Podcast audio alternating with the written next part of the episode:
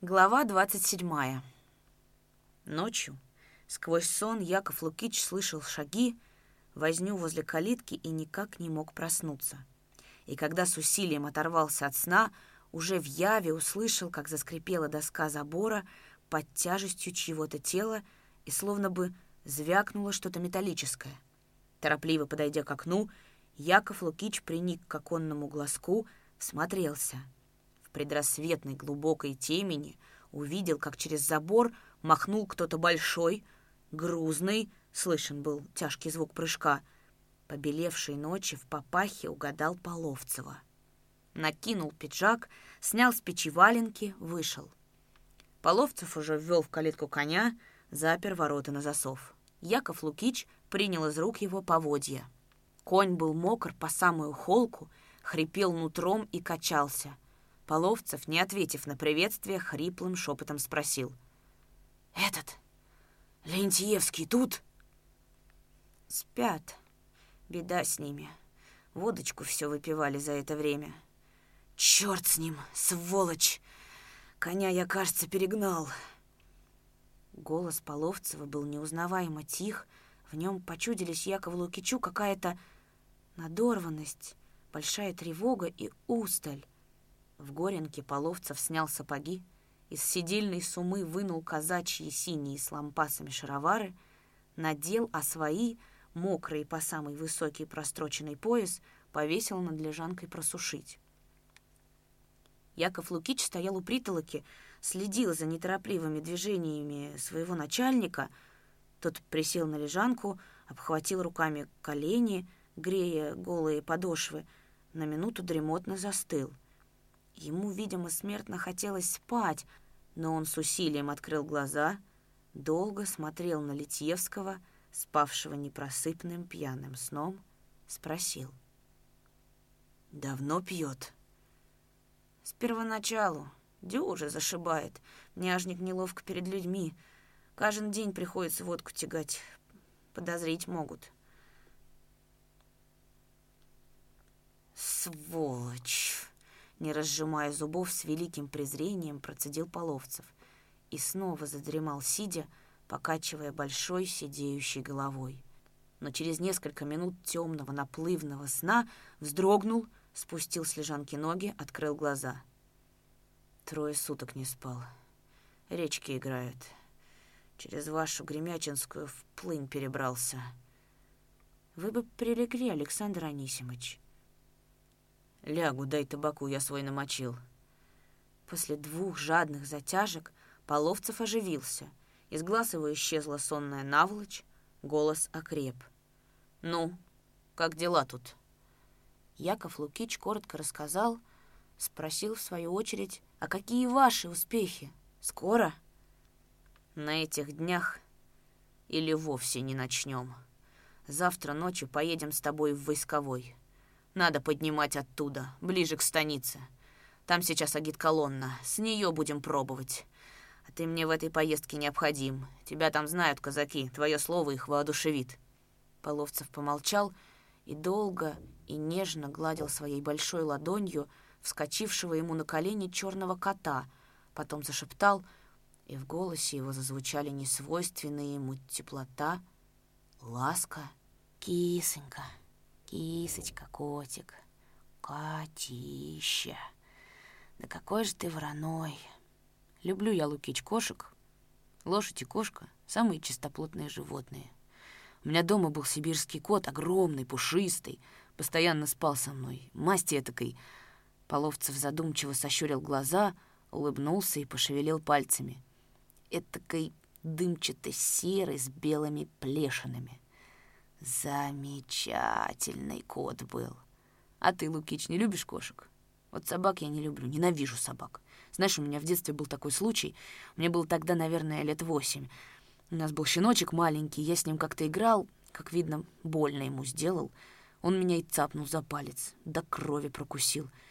Я разъярился, схватил хворостину и стал его пороть. Он бежит, а я догоняю и парю, парю с... прям-таки с наслаждением. Он под амбар, я за ним. Он под крыльцо, но я его и оттуда достану, и все бью его, бью. И до того засек, что он весь обмочился и уже, знаешь, не визжит, а хрипит да всхлипывает. И вот тогда я взял его на руки. Половцев улыбнулся как-то виновато, смущенно одной стороной рта. Взял да так разревелся сам от жалости к нему, что у меня сердце зашлось. Судороги тогда со мной сделались. Мать прибежала, а я рядом со щенком лежу возле каретника на земле и ногами сучу. С той поры не переношу собак. А вот кошек чертовски люблю. И детей. Маленьких. Очень люблю. Даже как-то болезненно. Детских слез не могу слышать. Все во мне переворачивается. А ты, старик, кошек любишь или нет? Изумленный да нельзя проявлением таких простых человеческих чувств, необычным разговором своего начальника, пожилого матерого офицера, славившегося еще на германской войне жестокостью в обращении с казаками, Яков Лукич отрицательно потряс головой. Половцев помолчал, посуровил лицом и уже сухо по-деловому спросил. «Почта давно была?» «За раз же разлой!» Лага все понадулись, бездорожье. Недели полторы не было почты.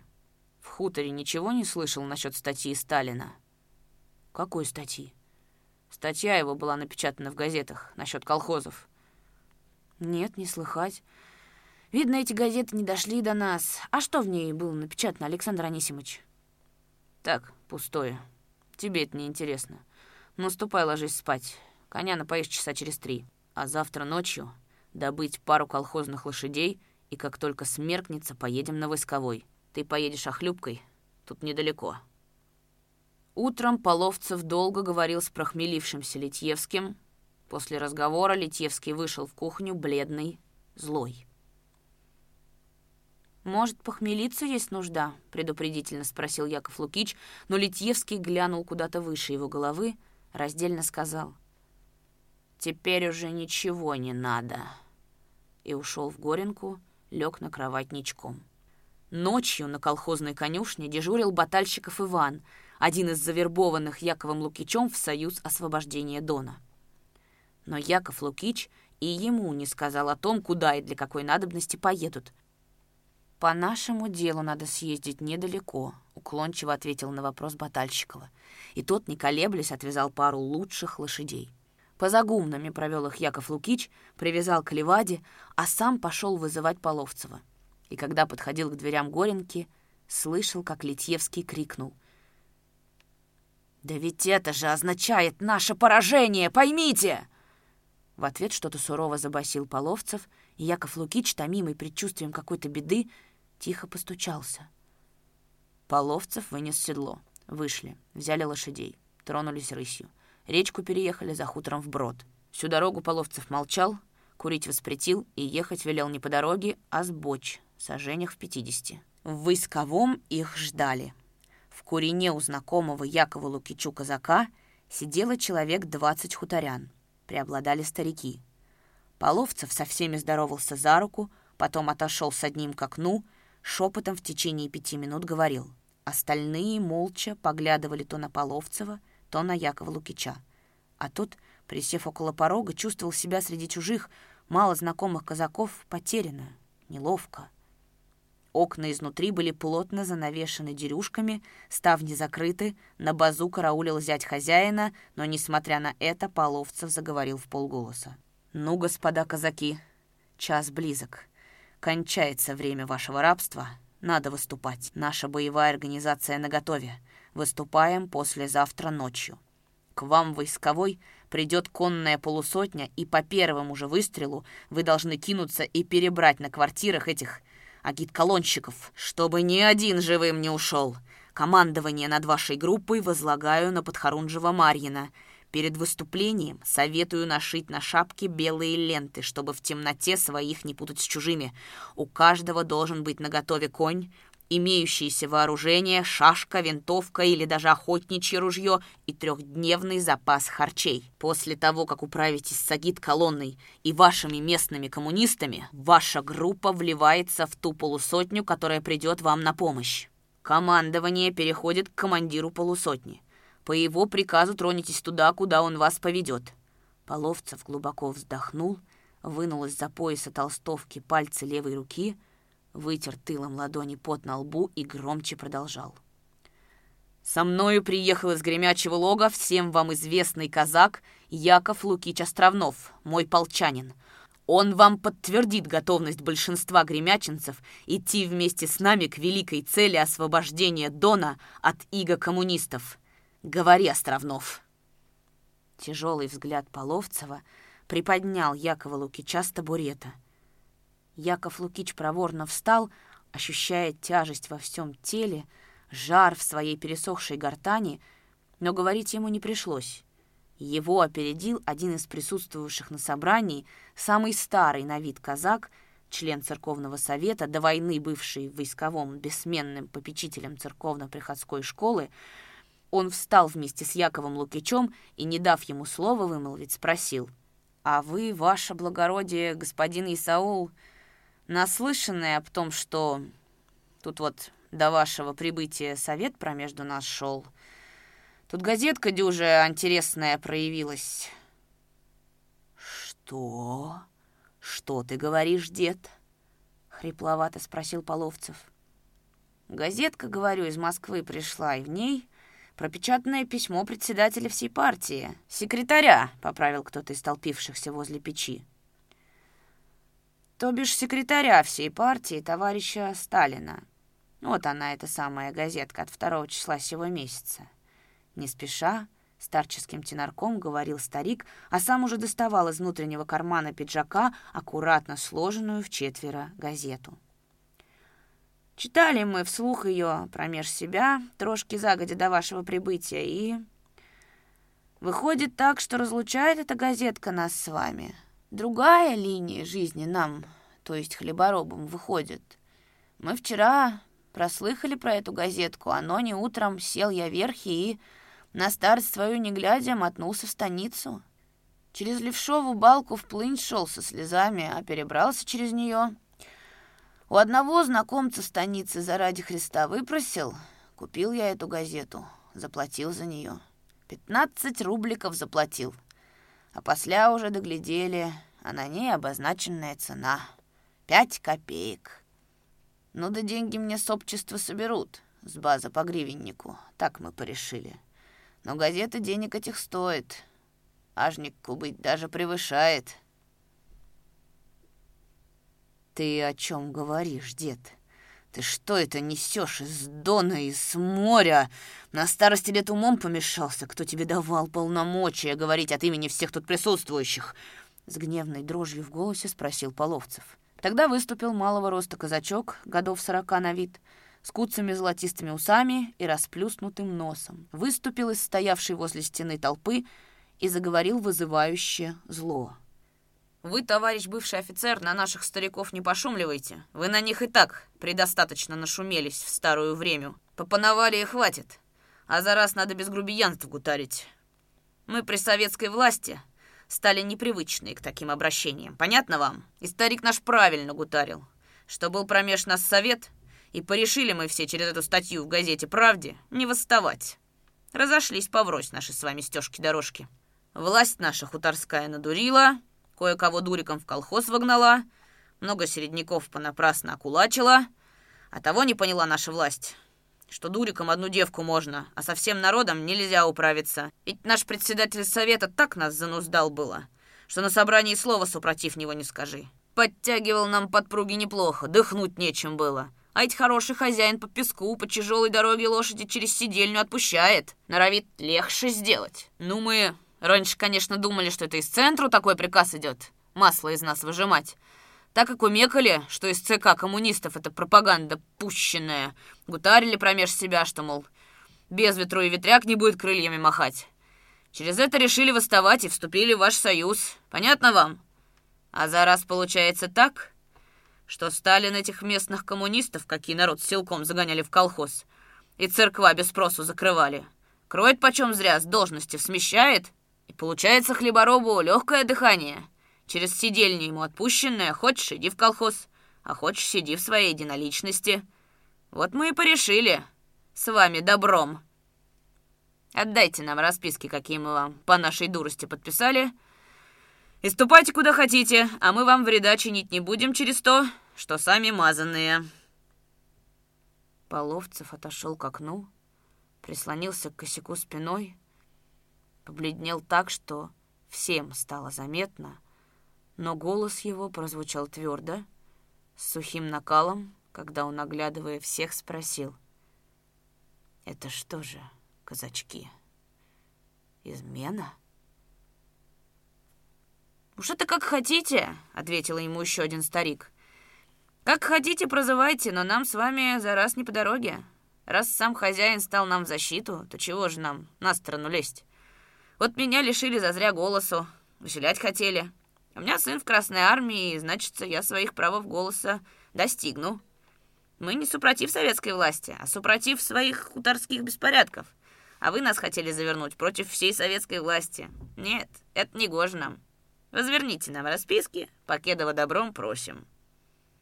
И еще один пожилой казак говорил, неспешно поглаживая левой рукой кучерявую бородку. «Промахнулись мы, товарищ Половцев. Видит Бог, промахнулись. Не путем мы с вами связались. Ну ведь от спыток не убыток. Теперь еще будем ходить без велюжечков. Прошедший раз слухали мы вас, как вы нам золотые горы сулили, и диву давались. Уж дюжи ваши посулы тяжелые. Вы говорили, что, мол, Союзники нам на случай восстания в один момент оружие примчат и всю военную справу. Наше, мол, дело только постреливать коммунистов. А после раздумались мы. И что же оно получается? Оружие-то они привезут, это добро дешевое, но, глядя, они и сами на нашу землю слезут. А слезут, так потом с ними и не расцабекаешься. Как бы тоже не пришлось их железякой с русской землицы спихивать. Коммунисты они нашего рода, сказать, свои, природные. А инти, черти, по-каковски гутарют, ходят гордые все, а среди зимы снегу не выпросишь. И попадешься им, так уж милости не жди. Я побывал в двадцатом году за границей, покушал французского хлеба на галиполях и не чаял от Тедова ноги притянуть. Дюжа уж хлеб их горьковатый. И много нациев я перевидала, скажу так, что кроме русского народа нету желаний, сердцем мягче. В Константинополе и в Афинах работал в портах. На англичан, французов насмотрелся. Ходит такая разутюженная гадюка мимо тебя. Косоротится от того, что я, вишь ты, небритый, грязный, как прах.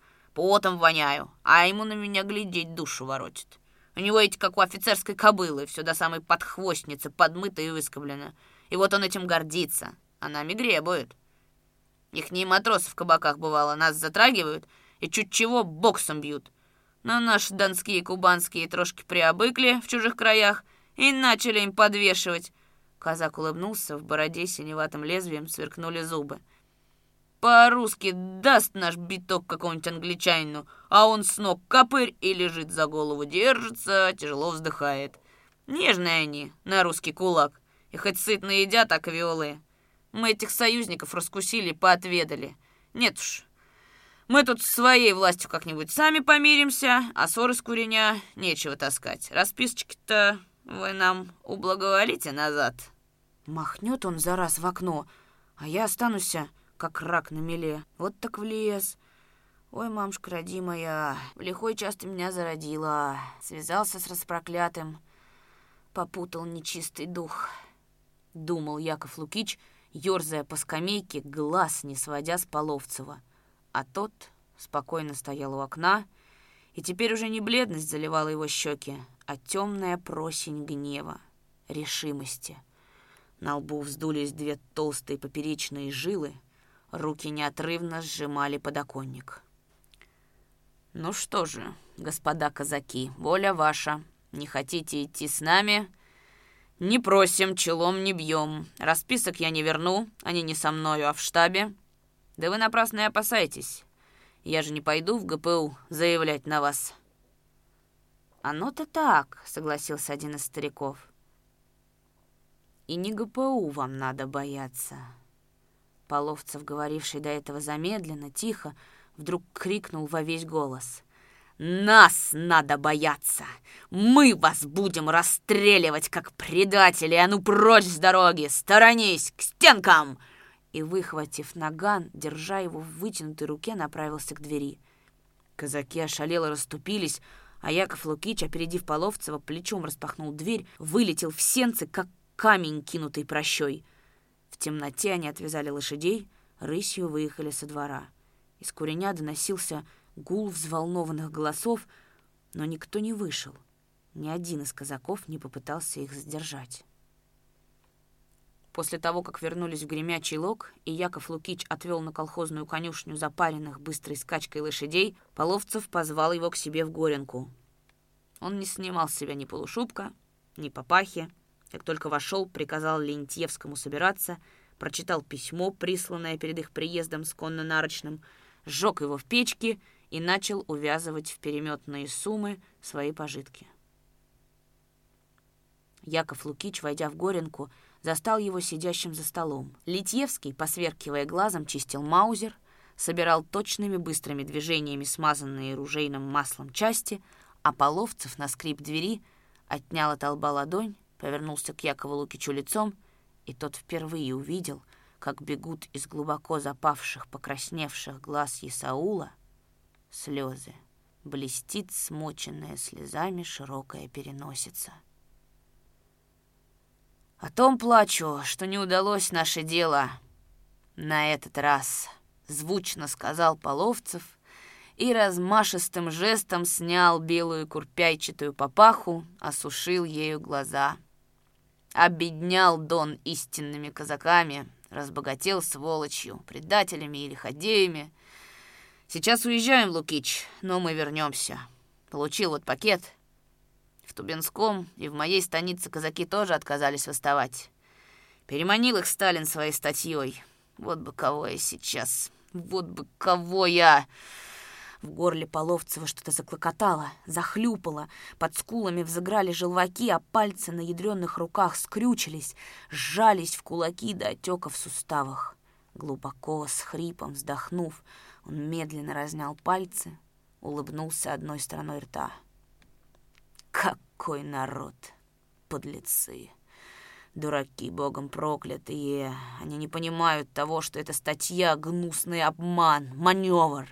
И они верят, как дети! О, гнусь земляная! Их дураков большой политики ради водят, как самка на удочке, подпруги им отпускают, чтобы до смерти не задушить, а они все это за чистую монету принимают. Ну да ладно. — Поймут и пожалеют, да поздно будет. Мы уезжаем, Яков Лукич. Спаси Христос тебя за хлеб-соль, за все. Вот тебе мой наказ. Из колхоза не выходи, вреди им всячески. А тем, кто был в нашем союзе, скажи моим крепким словом. Пока мы отступаем, но мы не разбиты. Мы еще вернемся, и тогда горе будет тем, кто отойдет от нас, предаст нас и дело. Великое дело спасения Родины и Дона от власти международных жидов. Смерть от казачьей шашки будет им расплатой. Так и скажи. «Скажу», — прошептал Яков Лукич. Речи, слезы Половцева его растрогали, но в душе он был страшно рад тому, что избавляется от опасных постояльцев, что все это закончилось так благополучно, что отныне не придется рисковать имуществом и собственной шкурой. «Скажу», повторил он и осмелился спросить. «А куда вы отбываете, Александр Анисимович?» «А зачем это тебе?» — насторожно спросил Половцев. «Так может статься, понадобитесь вы или человек какой к вам прибудет?» Половцев покачал головою, встал. «Нет, этого я тебе сказать не могу. Но так недели через три ожидай меня. Прощай». И подал холодную руку. Коня он оседлал сам, тщательно разгладил потник, подтянул подпруги. Литьевский уже на базу простился с Яковом Лукичем, сунул ему в руку две бумажки. «Вы пеши?» — спросил его Яков Лукич. «Это я только с твоего двора, а там на улице меня ожидает собственный автомобиль», — пошутил духа не сранивший подпоручик и, дождавшись, пока Половцев сел в седло, взялся за стременной ремень. «Ну, скачи, князь, до вражьего стану, а вось я пешой не отстану». Яков Лукич проводил гостей за калитку, с чувством огромного облегчения запер ворота на засов, перекрестился и, озабоченно вынув из кармана полученные от Литьевского деньги, долго в предрассветном сумеречье пытался разглядеть, какого они достоинства, и на ощупь по хрусту определить, не фальшивые ли.